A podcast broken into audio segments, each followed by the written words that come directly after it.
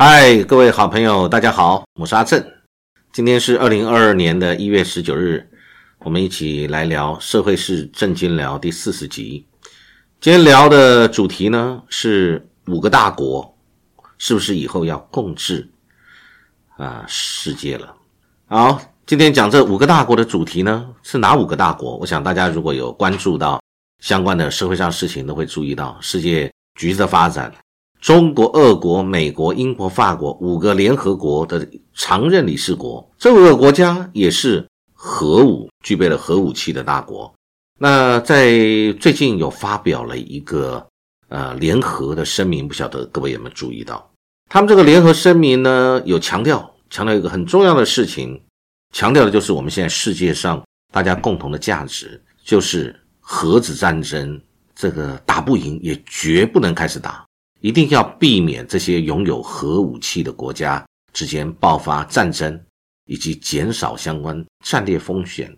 是这些国家的主要的这个责任。那当然，这种声明各位了解，这绝对没有什么约束性的，因为核武的按钮都掌握在各个这几个强权国家的手上啊。那但是呢，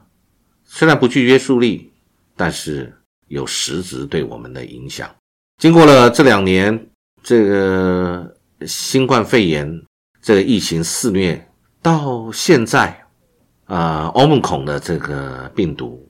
仍然没有消失，而且还正在在今天这个日子里面，正在台湾正在肆虐当中，而且感觉这个啊疫情越来越不受控。一样的，疫情不受控，核武要不要受控？核武一定要受控。因为核武是不可逆的，它如果发生了核武战争，那毁灭的是全世界，而且遗留给子孙的环境是残破的，充满了核子，这个核子扩散的，这怎么能够接受呢？我们想一想，我们留给了儿女的家园、子孙的家园，难道是一个已经被核子污染的一个家园吗？其实讲到国际局势，在过去这一两年，世界的局势从来没有这个平静过。呃，看到了中美不论是贸易大战，加上中国跟中国大陆跟俄国又联合在一起，那美国又拉帮结派啊，把这个相关的五眼联盟，呃，这个 QUAD 啊，美日印澳等等的啊，还有美国、英国、澳洲等等国家各自成立了很多联盟，那彼此其实都是在为未雨绸缪，为自己的战略联盟先。布好线，先把战线布好，先把你相关的盟友拉近，大家拉帮结派，捆绑在一起啊，增强自己联盟的实力。但是谁想战争？我认为大家都不想战争，但是呢，都要摆出一副我不怕战争的这种这种态势，来给对手或者潜在的其他的国家进行施压，或者试探你的底线到哪里。这些核武大国。这个以这个都是联合国的常任理事国，他们发表的共同声明，也在提醒国家说，我们这个核武大国，你要有决心。第一个是扮演国际秩序的角色，第二个呢，就是我们不可以开启核子战争，因为核子战争这个开启了以后，是造成世界的毁灭以及环境的破坏，啊，环境的伤害是不可能恢复的。那我们还记得，在川普总统的任期，他在最后面的时候，呃，美国的军事将领啊，这个米利，他为了避免川普在最后的时候，因为为了选举的考量，是不是会这个对中国大陆进行各种方面的军事的行动，所以他有两度曾经这个私下致电给解放军的将领，我想大家都还记得这个事情。这事情除了一般性的军事行动之外，也担心是不是会发生核武战争。所以各位就想到，其实这些事情在国际的这种，不管是国际的政客对于政治的操弄，或者为了个人的利益、党派的利益啊，为了选举的利益，他不惜来发动一个以为可控的小局部战争，结果可能导致不可控的世界大战，甚至是。啊，我们不希望的核子战争，在这个风云变色，在去年二零二一年呃，各位如果还记得的话，呃，美国跟英国还有航空母舰，跟这个包含日本、加拿大、呃荷兰等等，还有当然包含纽西兰等等的军舰，都在呃南海附近跟这个在相关的海域进行联合军事演习。那当然，中国大陆也不甘示弱，你到了我的这个国家来啊，到了我们的领海。所以，中国大陆的解放军他也出动了很多架次的战斗机或者相关的这个机队，啊，到相关的这个区域来展示自己的武器的力量。那美国的核子潜舰也有到相关的区域来，而且还这个有一个康乃狄克号，大家还记得的话，在南海的时候还不小心撞到了不晓得相关的什么不明物体，这讲起来真的是令人觉得匪夷所思。或者真实曾经发生过什么事情，只是我们一般的老百姓不知道而已。那所以怎么会有一个潜舰，而且是核子潜舰，突然在执行任务的时候撞上了不知道什么东西，还披露在新闻当中？所以这个也是非常令人觉得很奇怪的事情。那去年这个俄罗斯这在克里米亚海也不惜要开火。要跟出没在这边的海军，呃的英国的军舰，呃发生冲突，不惜冒着产生战争的可能性。为了什么？为了就是自己的威吓、战力威吓、战略地位、战略价值，跟让对手知道我是不惜代价。其实这个都是把他的表态态势做出来。现在各位看到了，在俄罗斯跟乌克兰之间，啊，已经有很紧张的一个情势一触即发。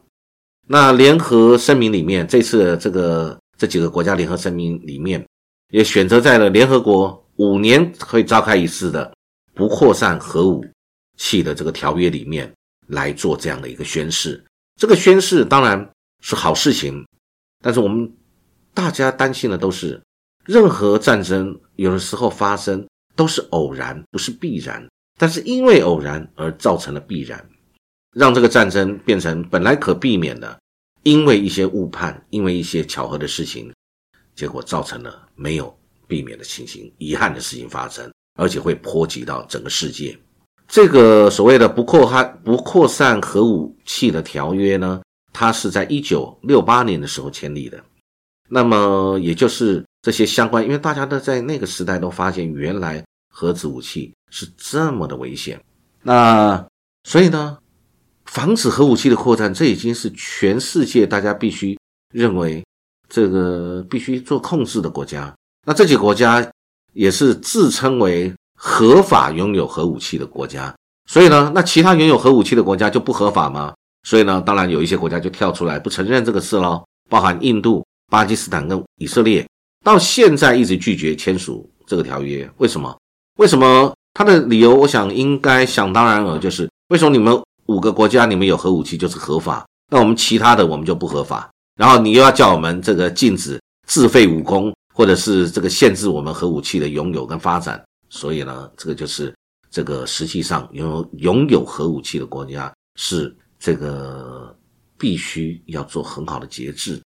而且它对世界的环境跟和平是有实质重大影响力的。那当然还有另外一个。拥有核武器的国家就是北朝鲜了啊！那北朝鲜当然更不承认这个国家，而且它被制裁。所以呢，这些因素都是为呃我们全世界的和平，大家必须努力的。那这个联合声明，当然这个对于我们大家的核武器的管制是有起到一定的作用的。那美国对于重返跟伊朗的核协议的谈判也有它的需要，特别是在拜登呃目前。呃，有他的困境，不管是在外交或者是内政上面，他有他困境的时候，所以伊朗核协议将是呃也是很重要，未来必须做到的事情。那伊朗呢，当然他也希望被解除这个被制裁的一个情形，因为它造成它内部的民生凋敝，甚至影响到了经济，会影响到它的社会，影响到他的政权。所以对于他来讲，他会呃有很大的压力，而且呢，他对于周边呃这个伊朗。附近的这个什叶派的这个呃影响力也是很大的，所以呢，这些声明都对伊朗产生了一些压力，所以希望伊朗能够让步。那同时，这个压力也出现在北朝鲜。所以呢，北朝鲜，我想大家如果记得还记得，就最近就他又发射了这个超高音速的导弹去试射。这些事情其实都是在展示自己，展示自己国家获得希望。展示了以后呢，能够进行谈判，跟别的国家进行谈判。所以呢，彼此克制、谨慎，而且呢，即使有冲突，我们不能产生核武的大战。否则，人类的未来、我们的儿女、这个世界、我们的环境都将毁于一旦。所以呢，我想这个也是呃我们很重要的一个一环。那我们现在台湾又正好在中美这两个核武强权的交锋的地带，我们作为第一线。有人说，我们台湾是不是成为美国的棋子，在美中大战里面不小心可能跟阿富汗一样变成弃子？这个是我们值得。重要，我们一起来关心的啊！我想今天我们谈论这个议题，高兴有这个机会跟大家分享，期待我们很快我们再来讨论别的议题。祝各位有美好愉快的一天，谢谢各位。